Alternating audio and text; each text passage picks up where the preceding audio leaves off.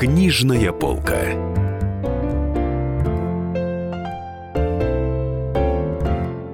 Здравствуйте, дорогие друзья! В студии Низ Корсаков, Дарья Завгородня. А в гостях у нас, так и хочется сказать, Анна Серж Голон. Но э, это Анна Серж Голон, российские, Анна и Сергей Литвиновы, известные авторы детективов, ключевые авторы издательства «Иксмо». И вот э, они выпустили новый роман детективный, называется он «Джульетта стреляет первый». А, здравствуйте, дорогие друзья! Здравствуйте, здравствуйте, Дарья, здравствуйте, Денис. Очень приятно Здрасте, находиться очень здесь, приятно, в студии «Комсомольская правда», радио «Комсомольская правда». Можно я скажу тогда а, слова любви комсомолке? Обязательно. Обязательно. да. Потому что вот «Комсомолка» – это такая газета, которая, как оказалось, вся сопровождает всю нашу жизнь. Начиная с того, что мы когда-то в 1999 году со своим чуть ли не первым совместным рассказом победили в конкурсе комсомолки на лучший детективный рассказ. О чем был рассказ? Рассказ э, был о мусорщике. Он так и назывался «Мусорщик». Да. Это что-то в духе Стивена Кинга вообще. Нет, нет, это, это- нет, это, это чисто детективная была история, короткая, яркая, емкая. Она скорее в духе криминального чтива. Да, да, да, да. Вот найдите э, подшивку комсомолки или какие-то наши сборники, там этот рассказ многократно переиздавался. Не, а можно я дополню, что лично я в комсомолку еще раньше пришла, когда 15 был, лет. да, алый парус. и Да-да-да. я делала публикации для факультета журналистики. Я страшно гордилась своей публикацией в алом парусе, и у меня были огромные проблемы в школе, потому что вышла ну милейшая такая зарисовка обычная, что ну мы улетаем, выпускники, а вы остаетесь. И учителя очень обиделись, что кто, куда это вы полетели, вы считаете себя выше нас, да что это за пренебрежение, вот на а полном рулевой тогда серьезе. был Юмашев, насколько я помню, Анечка. Да, сам, сам «Алый парус» был тогда, соответственно, просто молодежной, подростковой рубрикой для старшеклассников. Так, и какие-то санкции последовали по отношению к вам после того, как вы сказали, что вы тут останетесь в Да, своем мне болоте. две лишние четверки вкатили. С ума да, причем одну, по-моему, по литературе. А так вы шли на золотую медаль. Нет, я не шла, но так у меня было две, а так стало четыре. Как бы у меня не было цели школу закончить с медалью, потому что на журфак все равно, ну, единственный экзамен написать сочинение на пятерку это было проблематично. Поэтому у меня не было такой цели получить медаль наблюдали.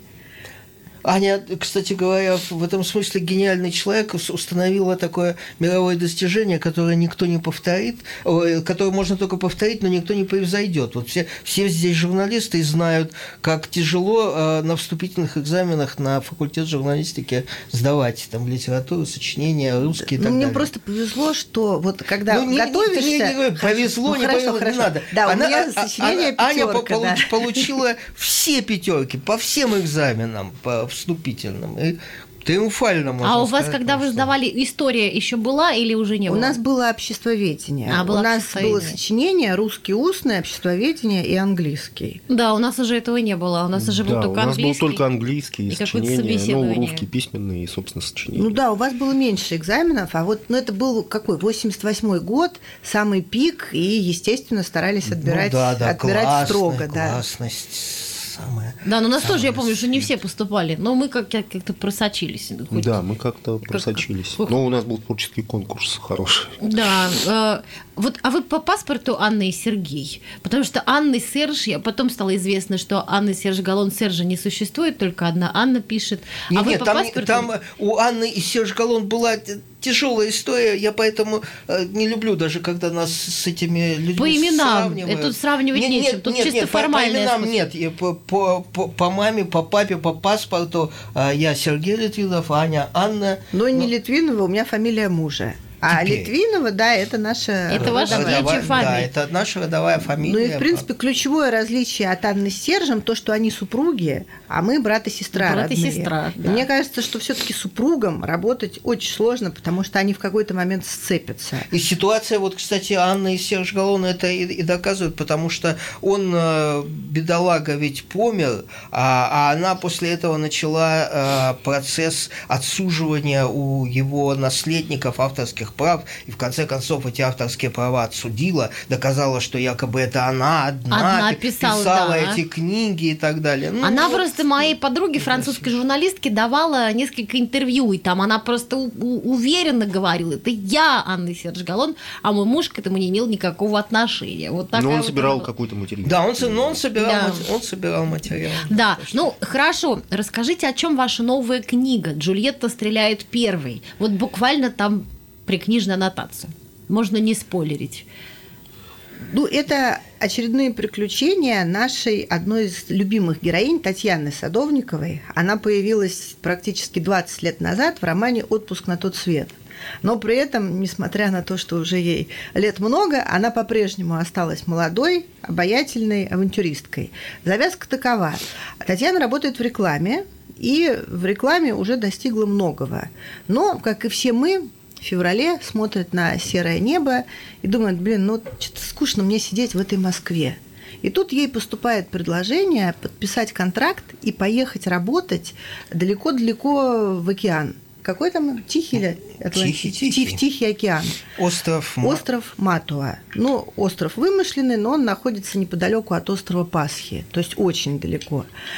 А на этом острове лет тоже 20 назад создали русскую колонию. Это, в принципе, ну, вполне проходимый вариант. То есть можно остров купить, можно взять в аренду, и если это где-то далеко, можно там творить все, что хочешь. И вот на этом острове живут исключительно русские люди. Ну, они туда поступают по цензу, то есть нужно иметь определенные финансы, естественно, но и образование какого-то... Ну, главное, главное, Главное финансы. финансы, да. Давайте 2 миллиона евро, и вы станете жителем этого замечательного И острова. вот она попадает туда, вроде как помогать им бороться с излишним пристрастием к спиртному, но они от скуки там пьют, что им еще делать-то в- на этом острове. Ну, правильно. естественно, вляпывается. Но оказывается, что Да. все не так просто. Например, вот почему у главаря этой этого поселения, некого Максимуса, ему по паспорту 55, а выглядит он, ну, на 30. Ну, меньше даже, а на тоже, да, 27. на 20 поч- Ну, я, правда, не Да. очень понимаю, в чем разница между 30 и 27. Ну, ладно, да, на 27. Вот. Или почему там вроде живут э, такие воспитанные, приятные люди, но почему они, например, приглашают балет «Ромео и Джульетта» в исполнении маленьких детей, 10-11 лет? Почему? С ума И А вот- потом выясняется, что они зомби все. Такие. Ну нет, ну нет, Это ну, не нет, наш нет, жанр, Это, это не- нет, это э, мы, мы не Стивен Кинг, но потом на острове, как положено в детективе, происходит убийство, кстати, мо- молодой, красивой 12-летней девушки. И Татьяна вынуждена расследовать это преступление и находит, ну, просто совершенно чудовищные вещи. Так, слушайте, а элемент мистики там будет? Нет, не будет. Мы, мы стараемся все объяснять с логической точки Всё будет. зрения. То есть даже если бывают мистические завязки, они всегда объясняются рационально. Ага. Ну, или как правило. Слушайте, вот как вы придумали эту, эту всю историю? Какая-то колония русская? Это, же нужно столько вообще эм, воображения иметь. Кто из вас вот главный генератор таких идей? Ничего в этом ос- особого такого сложного нет. Вот я э, хочу рассказать э, да, историю из, своего детства. Оно было давно-давно, еще во времена почти дотелевизионные, когда была одна программа только по телевидению, показывали неизвестно что. Мальчишки а, вечером собирались во дворе, ну и рассказывали друг другу истории. Очень быстро выяснилось, что а, лучше всех эти истории придумываю рассказываю, извините, я. И довольно быстро вот я этим искусством овладел. Там, когда, когда вот эту э, часть своего детства я рассказал Ане, а Аня сказала, так то же самое все было и со мной. Так. То есть это что-то, да, мы, мы же очень а, разные по возрасту. У вас Между- детство происходило не Нет, не, синхронно. не, одновременно, потому что я на 11 лет старше, и ш- Ну, чего то есть я что- мешалась только в его подростковом возрасте, безусловно. скажем так. подростковом в моем. И Ну, в твоем, и в твоем. Да. И только когда Аня вышла уже на взрослую стезю, мы наконец стали разговаривать. Мы впервые поговорили. Слушайте, Так, ну, друзья, ну мы сейчас прервемся, сейчас у нас будет реклама и новости, а потом мы вернемся в студию Анны и Сергея Литвинова. Книжная полка. Можно бесконечно смотреть на три вещи. Горящий огонь, бегущую воду и телевизор. А телевидение можно еще и бесконечно слушать в нашем эфире. Потому что ведущие Егор Арефьев и Сергей Ефимов просто огонь. И никакой воды. Только главное, что стоит посмотреть, а чего лучше никогда не видеть. Программу «Глядя в телевизор» слушайте по средам с 8 вечера по московскому времени. Книжная полка.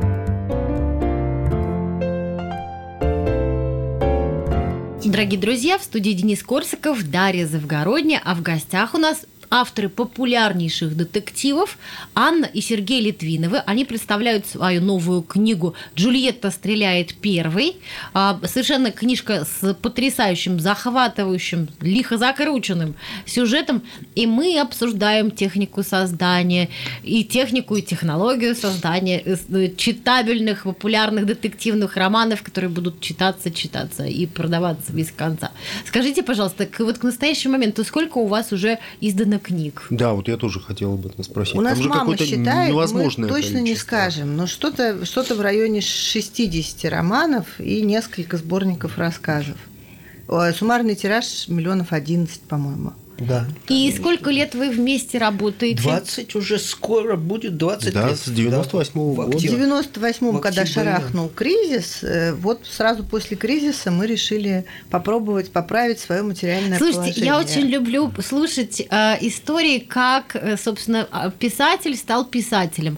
Вот у, э, для Александры Марининой это был кризис. Ей было обидно, что она мало зарабатывает в качестве следователя. А, значит, для Дарьи Донцовой она заболела. Ну, там у Татьяны Поляковой своя тоже история, да, ну, помнишь? Борису Акунину надоело быть переводчиком, он, как многие Да, переводчики, у он, всех- соответственно, у всех да, решил, и решил, такая- что сам может все это И- писать. да, вот, а у вас как это было? Ну, у нас было свое рекламное агентство с Сережей, и оно не то, что прямо вот гремело, но оно хорошо выполняло свою работу. И опять же, вот случился этот кризис, и малышей начали, 98-го да, года. на- 90-го. начали топтать э, большие агентства. И вот мы сидим, абсолютно пустой офис, телефоны молчат, факсы не пищат, и это все было чрезвычайно грустно. И э, какие-то ну вот новый, новый бизнес затевать в такое время, это нужно иметь склонность к бизнесу. А мы все-таки больше имели склонность вот э, к фантазии. Ну и таким образом пришла в голову идея что-то нафантазировать и попробовать этим заработать. Но и реально у Сережи вот в тот момент, ну, сын должен был поступать куда-то. Реально, в принципе, нас заставила нужда, потому что денег Ну, не ну, было. Но на самом деле, конечно, идея обогатиться писанием романов, это а, в нашей, во всяком случае, действительности, в российской, это, это очень странная идея, потому что а, обогатиться хоть минимально можно, если ты 20 их напишешь, но Ну, не тогда не это после было первого, не после пятого ты не, не обогатишься. Ну вот Борис Не так- Акунин, Акунин тот так. же самый купил себе шато в Нормандии, причем довольно давно уже. Ну, смотрите, Акунин, ну, в- во-первых, какие, какие тиражи, во-вторых, а сколько все-таки тоже книг, какой он плодовитый, Ну и, замечательный. и плюс у него и- ну и так на- и вы плодовитые, 60 романов Нет, но, за, но за э, 20 лет. ш- ш- шато в Нормандии, не в Нормандии, но У нас есть квартира в Болгарии маленькая. Не, ну все-таки что-то за что-то люди заработали. А, а скажите, э, э, о чем вы, собственно, первый рассказ сочинили? Вот про этого мусорщика? Или нет, нет, что? это, нет, это, это был роман, и а, началось все с того, что Аня, э, как очень часто, в 99% случаев, она главный движитель, главный мотор, а тут однажды раз исчезает из этого офиса рекламного агентства, где ничего не происходит. Ты да, где? Сережа начал подозревать, что я в казино, потому Ты- что я баловалась тогда Да, этим. да, да. Ты Но где? я была дома. Ты где? Я, да, я дома варю вот мужу борщ, тогда незадолго до этого вышла замуж. Ну ладно, там неделя проходит, вторая, ну что, приходит наконец Аня ко мне, говорит, я начала писать роман. Очень хорошо, замечательно. Почему сразу роман давай? Почему вы на рассказах не напрактиковаться? Не, ну вот, давай, давай, посмотри, пожалуйста. Я посмотрел, и мне понравилось как старшему брату и э, товарищу. А хорошие были интересные герои, интереснейшая завязка, все. Но потом я спрашиваю, а дальше что? А дальше там была приписка. Далее с ними происходят различные приключения. Старший брат строго спрашивает, какие? Сестра говорит, «А я не знаю. И, ну, и брат И- придумал, да, и по- по- и- подхватил. И, под- и да, и брат подхватил. под- И, и после этого вот, да, последовало предложение Сережа, давай напишем вместе. Ну, давай. Я хотел спросить, как вы пишете вместе? Это классический вопрос, который там Ильфу и Петрову задавали, братьям Ганкуры. Ну, мы вместе, в в буквальном смысле, мы практически никогда не пишем. А мы вместе обсуждаем, и это одна из самых приятных частей работы, когда ты Ну, и сидишь- непростых И непростых, но мозговой штурм это всегда клево, особенно если осеняет в конце концов. Мы любим гулять, что-то обсуждать, пить кофе, что-то обсуждать. А когда уже все решено и план утвержден, мы просто сидим каждый в своей норе и пишем. Каждый свой кусок. А потом, естественно, это надо все совместить. И То есть это не то, что вы за ноутбуком там друг друга отталкиваете. А мы пробовали, плохо получилось. Ну, не то, что плохо, Ну, но не- вдвое ну, как- дольше, и главное, что бессмысленно, потому что написать, ну вот красиво сложить слова э, в предложение мы умеем оба. Так и зачем, получается, одному диктовать, а второму записывать? Да, это немножко не, такое, не такая история, как вот сидели Стругацкие действительно за столом вместе, и Ильф и Петров вроде бы тоже так, а все-таки удаленно. Ну, Кто, кто в вашем тандеме главный? Аня. Главный. Сережа. Понятно. Ну, на, на самом деле, это вот ключевой, ключевой момент для любого соавторства. Если э, выяснять, кто главный, вот так вот реально, всерьез, то тандем сломается ну, в самое ближайшее время. Ну, это как... э, и Почему соавторы м- муж с женой очень тяжело, им, как мне кажется, тоже ведь все время какие-то То происходят. есть брату с сестрой легче, чем мужу. с Ну, Вот я случае, все да. хочу возра- возразить, потому что все знакомые семьи, какие у меня есть, обыкновенно там дети э, конкурируют.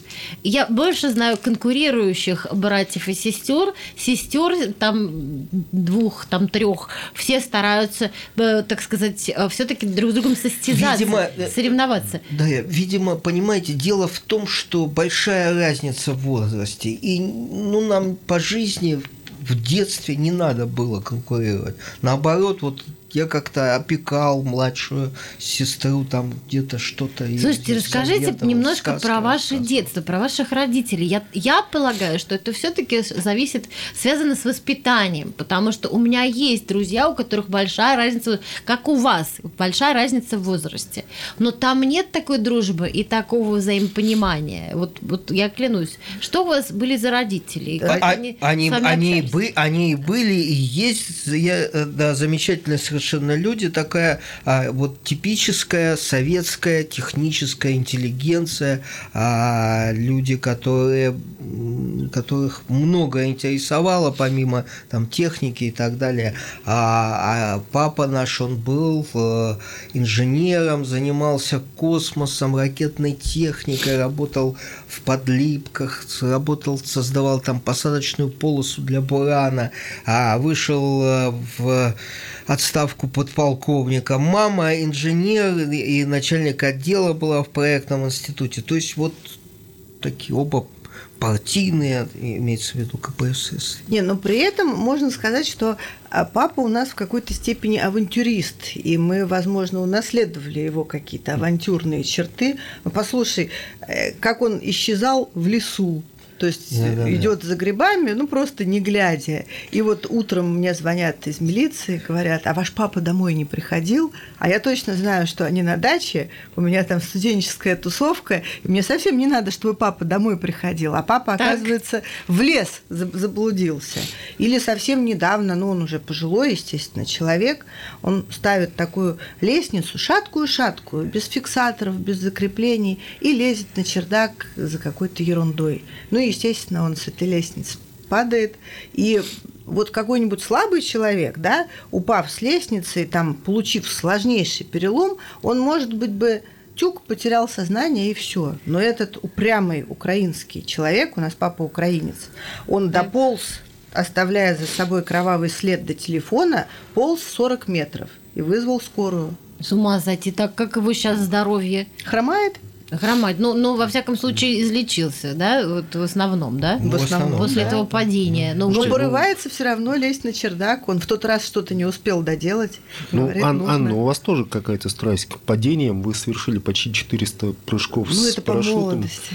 А, Ну, сейчас нет? Нет, сейчас, сейчас, сейчас, сейчас уже нет, нет. А как вы начали? Вы? Это же, в общем, ну так... С чего вы решили довольно, довольно заняться, экзоти- экзотическое занятие. Ну, потому что не хватало как-то адреналина и не хватало, может быть, э, мужчин нормальных, потому что у меня молодость выпала на 90-е годы, и тогда почему-то очень много стало появляться нетрадиционной ориентации мальчиков, каких-то странных мальчиков. Ой, я про это все время пишу. Я на боковатых тебе жениться мальчиков не буду. Каких-то психопатов стало появляться много, да. И вот случайно я оказалась на аэродроме, и там остались э, именно вот такие вот еще Мачо. советские, ну не мачо, а советские. То есть он носил за тобой парашют, укладывал тебе парашют, там собирали полевые цветы, приносили, как в романтических фильмах. Мне все это просто очень нравилось. То есть мужчины не пережили упадок нравов, то есть у них было все в порядке с моральной основой, и все было хорошо. Прервемся на рекламу, а потом снова вернемся в студию. У нас тут Анна и Сергей Литвинова. Книжная полка. Здравствуйте, друзья! Это новая программа на радио «Комсомольская правда», которая называется «Подзарядка». С вами Вероника Борисенкова. И Сергей Краснов. Подзарядка – это заряд самой необходимой информации для того, чтобы начать новый день вместе с нами. Мы работаем по будням с 7 до 11 по московскому времени. На подзарядку становись.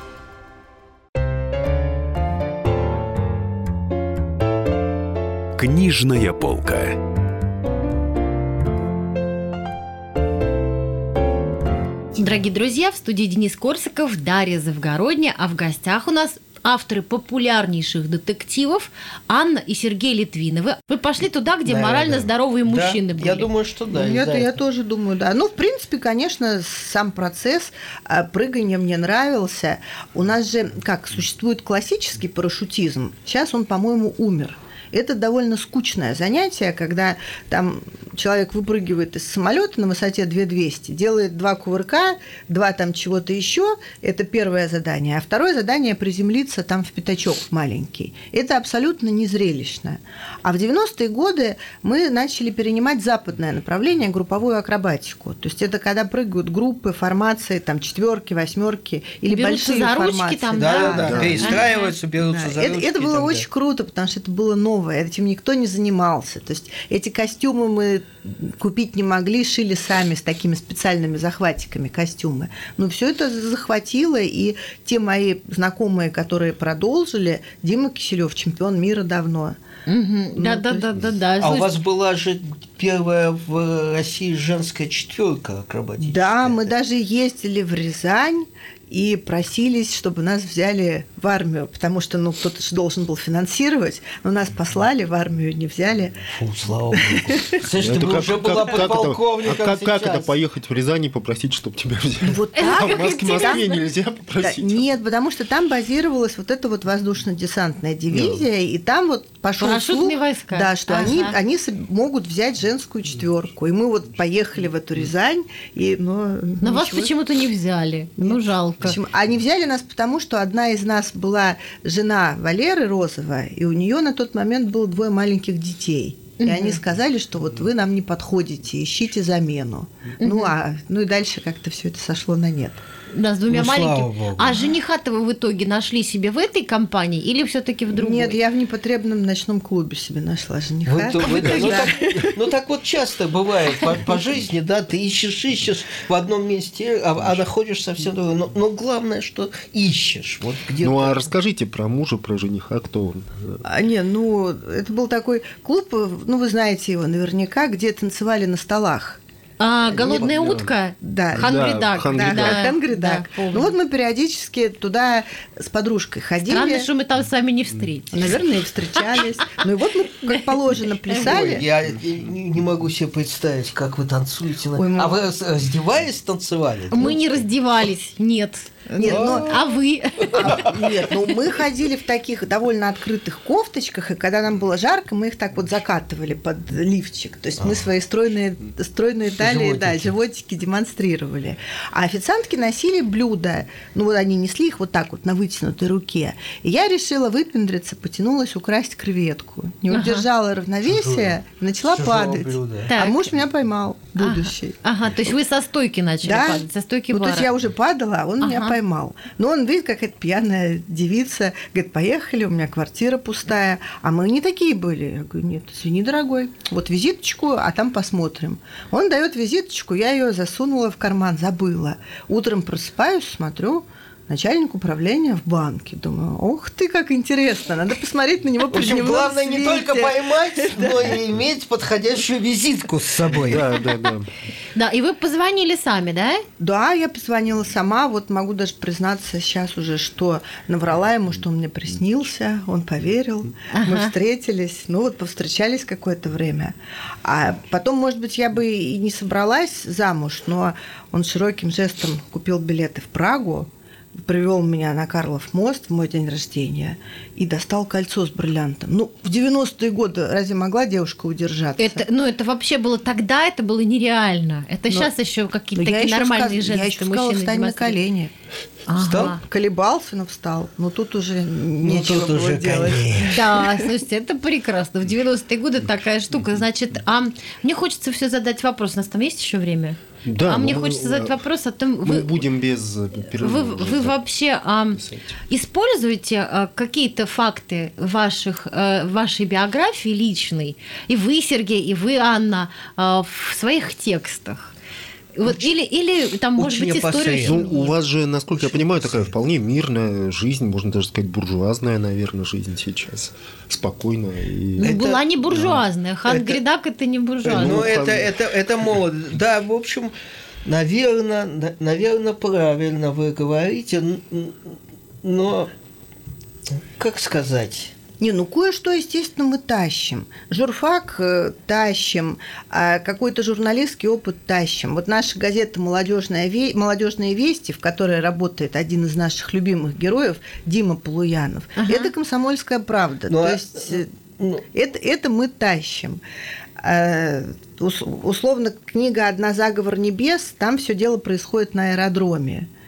То есть, конечно, какие-то какие вещи есть. Появились дети, стали в романе появляться дети. Другое дело, вопрос такой, что а, бывает, бывает довольно часто, что автор хочет с кем-то свести счеты, и он этого человека вытаскивает в свой роман и рисует самыми неприглядными красками. Или, может быть, как это, как говорят у Валентина Петровича Катаева, непроизвольно получалось. Он, он настолько был увлечен своим творчеством, он брал вот этих людей, а, а люди потом обижались. Вот такого у нас нет. Ни в первом случае, ни, ни, ни во втором. Ни с кем не, не хотим свести счеты, ни, ни- никого э, не, Не протаскиваете. Не, про- не протаскиваем в произведении. Не нужно это никому. Хотя люди э, неожиданно вдруг начинают себя узнавать и обижаться, как одна соседка по даче э, не смотрит, не здоровается. Вызвали на разговор. Марина, что такое? В чем дело? Почему ты это... Как? Вы меня вы- выписали в своем новом романе. Ну как выписали? Ну ни сном, ни духом, ни- даже ничего похожего нет. Как? Ну вот героиню у вас зовут Марина, и она тоже как э, я мужу изменяет. Ну вот.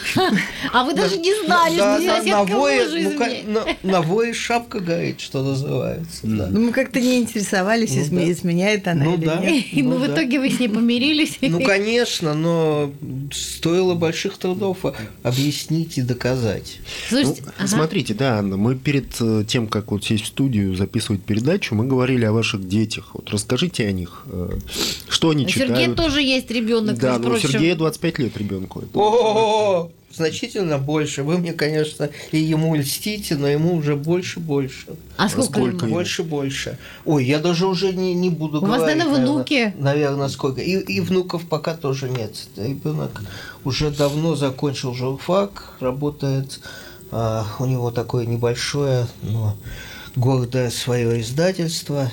Так что женат, но пока внуками меня не осчастливил. Ждем с Да, ну у Анны Да. дети. А вот у Анны двое А у Анны детей, дети-дети. которые даже еще не подростки. Они еще ну, дети. они считают себя уже подростками. Старший мне сегодня, 11-летний, печально сказал, что у меня уже четыре прыща. Причем я ни одного не вижу. Какие-то, наверное, пр- прыщи в душе. А, ну, если, если брать книги, к сожалению, это поколение, несмотря на то, что я всячески старалась, я купила Чуковского, когда старшему там было две недели. И начала мучить вот эту лялю Майдадыром и прочим. И Ляля не слушала, естественно, но когда начала говорить, начала говорить просто, ну, фактически Что цитатами. ты, же в женском роде э, о своем ребенке? А он- Ляля- он сын, Ляля он мужчина. говорить, Ляля начал. Девочка Нет, нет, пока нет. Ну, не Ну, когда маленькие же еще, Да. еще Ля- как Ляля, просто Ляля начала говорить. Вот. А сейчас, конечно, в плане чтения, ну, сложно. Все сложно, потому что они настолько вот уже в кровь им проникли эти гаджеты, хотя я запрещала до трех лет телевизор вообще. К гаджетам я их допустила в первом классе только. Но это было, ну, все равно уже, не знаю, или слишком рано, или слишком поздно. И у них настолько уже клиповое мышление, что вот это вот замедленное течение, допустим, книги Александра Дюма «Три мушкетера», много раз... По-современному Да, замедленное. Да, да, я, я для- много для раз пыталась не- их вот завлечь этим. Они не могут одолеть вот немножко нудноватое начало. Много раз они брались, говорят, ну как ты могла увлекаться этой книгой, в там, она же скучнейшая. Ну, ну, подожди, но тем не менее, Никита прочитал всего Гарри Поттера с большим удовольствием. Я- Я помню, там возил его куда-то, он сидел на заднем сиденье и вообще не Ну на, не э- на, э- на этом все и закончилось. Ну а почему? Ну дальше надо. А дальше вот он взял одну книгу, взял другую, взял третью. Ему не Причем он ходил в библиотеку, как Да, вы рассказывали. да, он- Записался в библиотеку ради Гарри Поттера. Ходил, Ну да, потому вот что ему не нельзя было понравилось, купить. да. не понравилось, и он бросил. Но он читает э, в туалете комсомольскую Ну, правду. ну не знаю, ну надо как-то направлять вообще ребеночка. Ну что, ну тоже из, из тех же времен. Вот Но, может быть, он в гаджетах читает. Он мне говорит, э, да- да нет, он как какую-то книжку, что, что это такое, какой-то очень взрослый детектив. Да, говорит, у мамы под кроватью валялась, я взял, вот начал читать, как-то там много мяса. Я говорю, чего, какого мяса? Ну, всякое такое вот происходит. Ливе- кра- ливера кровавое. такого, да. Не, ну, оно это, ну, надо детей направлять в сторону чтения, по- чтобы они читали то, что... Сейчас вы как-то регламентируете э, их общение с интернетом? Как-то у вас это все есть, какие-то запреты? Я попробовала поставить родительский контроль, но он абсолютно жесток. То есть он их не пускает даже в Google Play. Ну, то есть М. они не могут ни игру скачать, ничего. Поэтому я просто, ну, знаю их аккаунты, периодически просматриваю, не признаюсь, естественно, в этом. Ну А и что ж ты на радио признаешь? думаешь, они будут Естественно. слушать? А вдруг? Хорошо, я не просматриваю их аккаунты. А у них уже есть и в Фейсбуке, и ВКонтакте что-то или нет? Ну да, вот у них есть свои в WhatsApp чаты, то есть э, они там обсуждают учителей, жалуются на родителей. А они понимают, что мама писательница, например? Ну и что, и как-то соотносят, так сказать, выбор жизненного пути будущего с тем, что мама писатель. Ну, я не думаю, что они хотят это повторить. Они, ну, видят, по- по-моему, какую-то более, более авантюрное развитие жизни. Они просто видят, что ничего особо интересного в этом нет. Мама сидит за компьютером, и, собственно, все, и ничего не И происходит. пишет, и пишет, Им, конечно, хочется чего-то более яркого, путешествий. Ну, как все там они мечтают. Ездить по миру, фотографировать. А у Сергея вот сын стал это жу- всё. жу- на журналистскую стезю, во всяком случае, на журфаковскую. Журфак уже куда-то угодно, куда угодно может вывести. Да, да, да, да. Ну, не скажу, что это это было какое-то вот э, а, с с моей стороны, со стороны там моей семьи какое-то, а, как это сказать, желание наше. Но я не, не в обиду присутствующим хотел бы сказать, что ну, когда нет каких-то абсолютно определенных там данных, не знаю, к музыке, к спорту, да куда идти? Ну, на журфак. Ну, на журфак, когда непонятно. Так, друзья, давайте прервемся на рекламу, а потом снова вернемся в студию. У нас тут Анна и Сергей Литвинова. Книжная полка. Здравствуйте, я Наталья Поклонская. Слушайте мой радиоблог на волнах «Комсомольская правда». Программу «Взгляд Поклонской» слушайте по вторникам с 17.45 по московскому времени.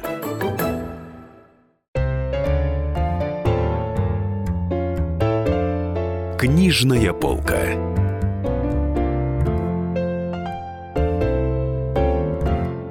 Дорогие друзья, у нас в гостях авторы детективов, популярных детективов, э, Анна и Сергей Литвиновы. Презентуют они свою новую книгу «Джульетта стреляет первой», а вообще у них очень много новинок на сайте, э, новых интересных детективов, и я вот хотела бы поговорить, вот или ты о чем-то У вас в прошлом году вышло буквально, они выходят чуть ли не каждые три месяца романы. Это правда.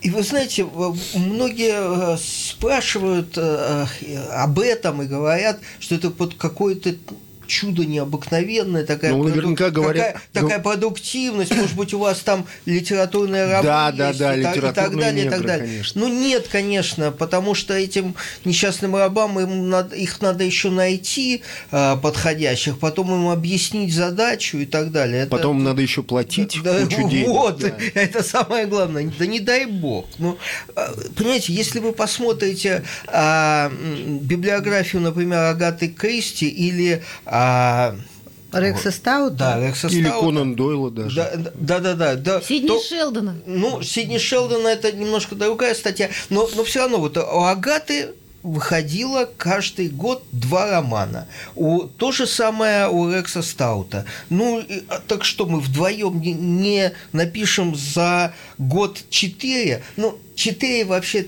тяжеловато, сложновато. Все-таки, ну, три вот нормально, более или менее. Еще какие-то рассказики. И да, всё. по роману в месяц, как Даша Донцова, мы не можем. Но у нее скорее это- уже такие атмосферные дела, понимаете, у нее уже там, э, там эти дети, собаки, перетекание событий, может быть, до некоторой степени похожих друг на друга. Просто человек открывает книгу Донцовой и погружается вот в этот ее Знакомый мир. мир, да. Да, это просто вот мир уже такой, мир Дарьи Донцовой, такие вселенная как бы, да, уже твое воображение ее выстроило. А мне вот интересно, я всю жизнь, ну не то чтобы всю жизнь, да, но какого-то времени я стала детективы не читать, а смотреть. То есть я дожидаюсь, пока экранизируют, и смотрю. Вот есть Юна СБО, любимый автор детективов у Дениса. Нет, нет, он совсем не любимый? Я но- знаю, у кого он любимый из вашей редакции, да, Лена Лаптева. Лена Лаптева, да. А, да. ну да, вот. Ну, него многие почему-то Ну, тащатся со страшной Да, силой да, да. по ну, непонятным да, причинам. Да, да, я... А вот я, согласна с вами. Я, я тоже вот снеговика мучила, Но мучила. он, Ну он вот хороший. да. Нет, нет, он хороший, но что-то что в нем есть такое. Графоманское Слушайте, а- в нем а кино что-то мне есть. понравилось. Что-то такое. Вот да. я жду, когда кино э, появится, и смотрю уже кино.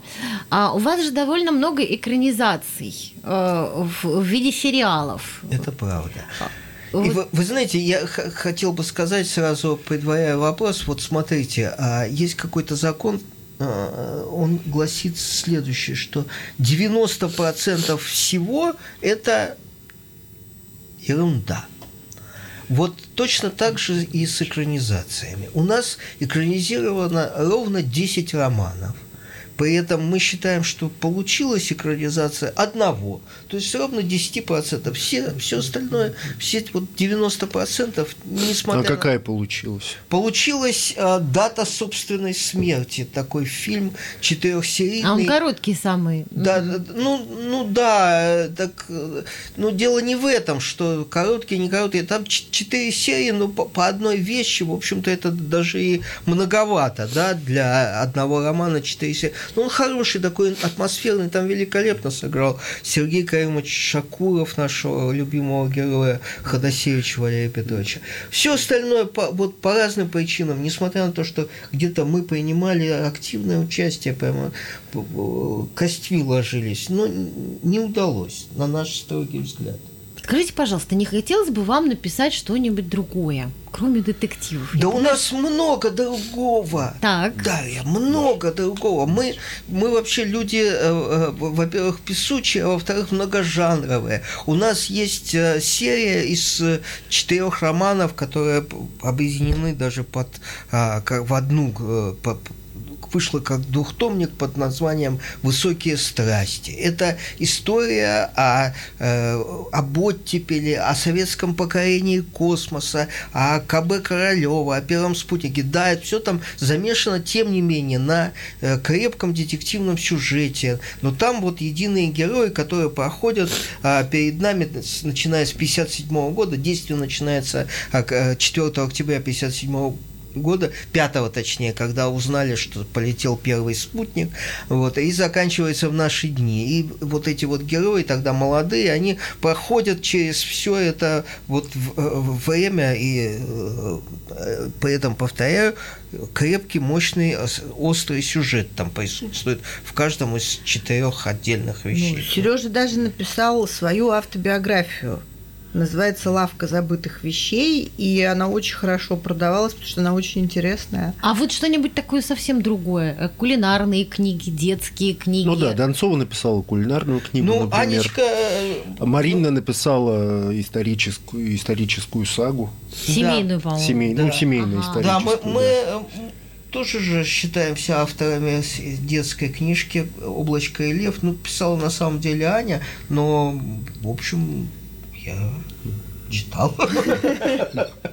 Да, да. Анна и Сергей Литвинова детская книжка с иллюстрациями «Облачко и лев» для возраста какого там, 8 или 12 плюс. Вот, а у меня всегда такое ощущение, что когда я, когда я вижу ваши книги, у меня такое ощущение, что это всегда детективы.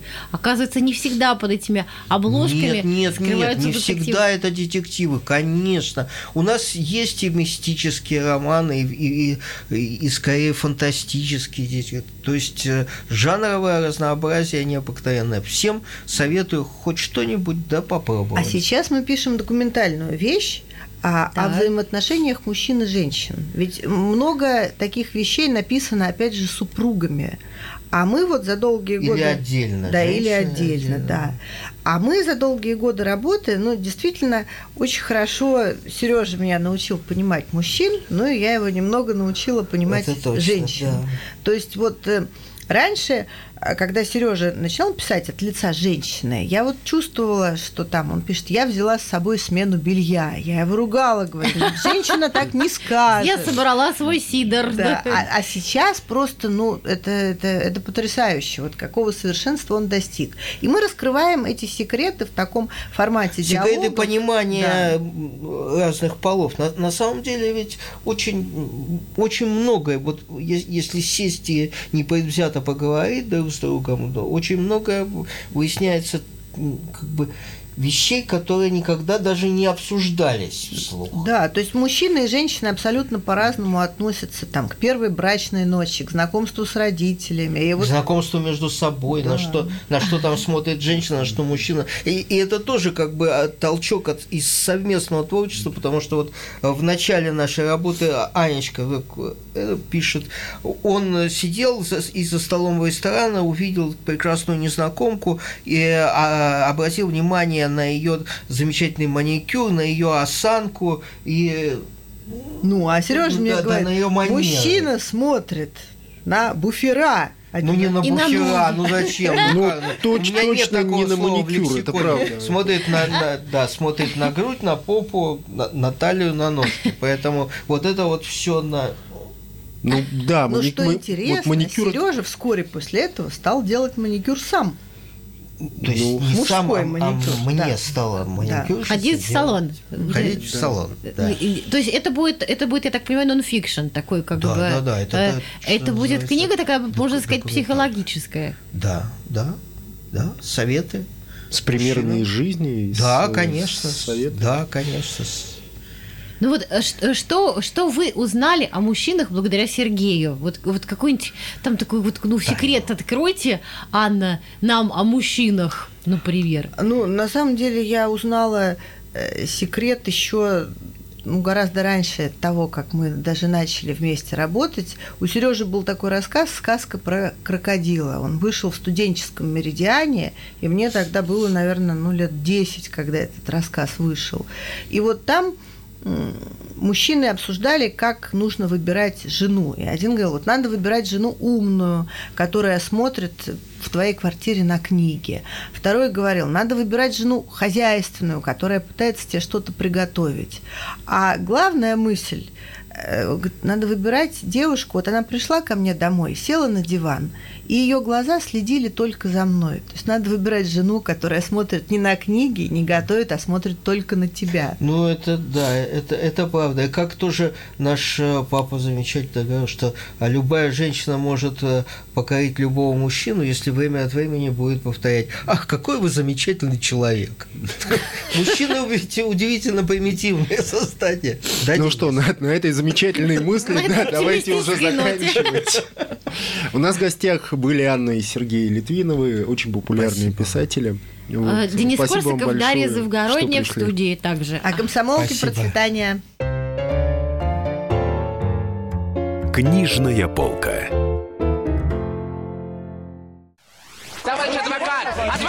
Спокойно, спокойно. Народного адвоката Леонида Альшанского хватит на всех. Юридические консультации в прямом эфире. Слушайте и звоните по субботам с 16 часов по московскому времени.